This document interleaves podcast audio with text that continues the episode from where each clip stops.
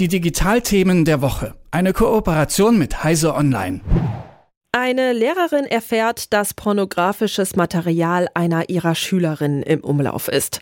Sie will die Schülerin schützen und lässt sich das Material schicken, um dann die Mutter zu informieren. Jetzt wird sie wegen des Besitzes kinderpornografischer Inhalte angeklagt.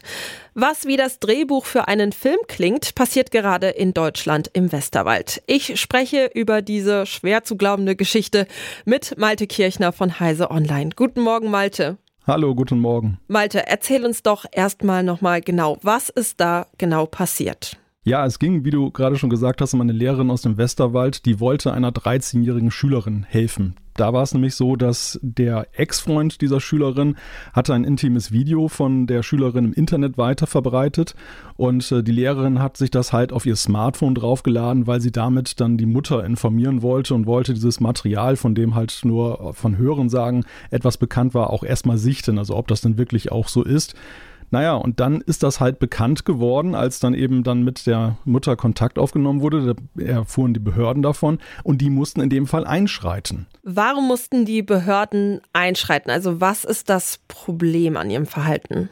Ja, das Problem ist in Anführungszeichen ein Problem, dass äh, die Große Koalition im, hat im Jahr 2021 das Sexualstrafrecht verschärft. Und da ist es so gewesen, dass sie den Besitz von Kinderpornografie zum Verbrechen hochgestuft haben, was ja erstmal so allgemeingesellschaftlich als sehr gute Maßnahme angesehen wird. Das heißt dann unter anderem, dass zum Beispiel das jetzt als Verbrechen mit einer Mindeststrafe von einem Jahr behaftet ist. Aber das Problem ist, dass dieses Gesetz halt sehr wenig Ausnahmen vorsieht. Und in diesem Fall haben wir es ja mit einer Hilfeleistung zu tun. Also diese Lehrerin hat ja sich dieses Material nicht aufs Smartphone geladen, jetzt aus den einschlägigen Gründen, sondern letzten Endes, weil sie ja dieser Schülerin helfen wollte.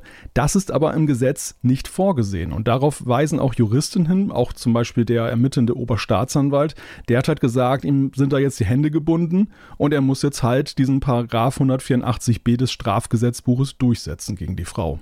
Wie hätte die Lehrerin denn statt, stattdessen handeln müssen? Ja, juristisch korrekt soll es sein, dass man, wenn man sowas äh, hat oder beziehungsweise davon Kenntnis erlangt, dass man sich so ein Video nicht schicken lässt, sondern sich direkt dann an die Polizei wendet. Weil die Polizei ist äh, diejenige, die, die ausgenommen ist von diesen Paragraphen, die in den Ermittlungen dann eben dieses Material sichten darf, um es strafrechtlich zu verwerten. Aber das darf halt nicht mehr jede Person, die jetzt dann helfen möchte. Und äh, ja, das ist die, das, das ist eigentlich der Weg, den man gehen soll. Und welche Strafe droht ihr? Ja, für die Frau ist, kann das ein ziemlich übles Ende nehmen, weil zum einen ist da diese Mindeststrafe von einem Jahr Haft, die ihr droht. Zum anderen ist es damit verbunden ja auch, weil es ein Verbrechen ist, der Verlust ihres Beamtenstatus. Und damit könnte sie am Ende sogar ihren Job verlieren. Und gibt es jetzt noch irgendwelche Handlungsmöglichkeiten in dem Sinne, dass es eben eine Hilfestellung war? Also kann die Lehrerin noch irgendwie dagegen vorgehen? Also das Gericht und die Staatsanwaltschaft müssen ja jetzt aktiv werden. Die dürfen das Verfahren jetzt nicht einstellen, obwohl sie selbst sagen, dass sie dann diesen Fall ja schon eben auch so sehen ähm, als Hilfeleistung. Worauf die Frau jetzt hoffen kann, ist, es hat, hat sich ja eine gesellschaftliche Debatte dazu jetzt dann ist dazu entstanden und die führt, also es gibt einen Plan, dieses Gesetz, diesen Paragraphen jetzt nochmal nachzuschärfen in der Gestalt, dass eben diese Hilfeleistung dann doch vorgesehen wird und äh, das könnte schnell genug sein, so die Hoffnung, dass die Frau vielleicht dann doch noch ungeschoren, diese Lehrerin noch ungeschoren davonkommt. Mhm. Du sprichst da von einer Debatte. Das Gesetz sollte ja eigentlich dafür sorgen, Kinderpornografie eben schärfer zu ahnden und zu sanktionieren.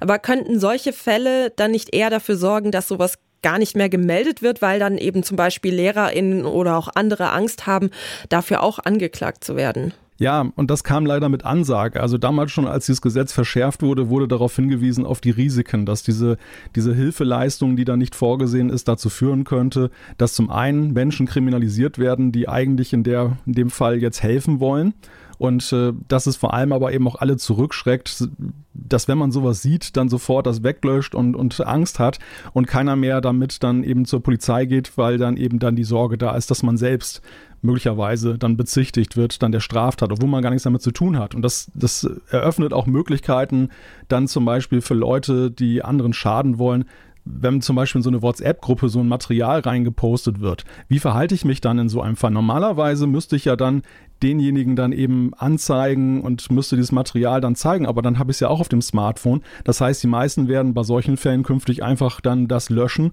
und dann wird es gar nicht mehr, dann wird es gar nicht mehr aktenkundig und das kann ja eigentlich nicht im Sinne des Gesetzes sein, was ja eigentlich gerade eben die Kinderpornografie bekämpfen soll. Mm, das würde ja dann gerade das Gegenteil bewirken.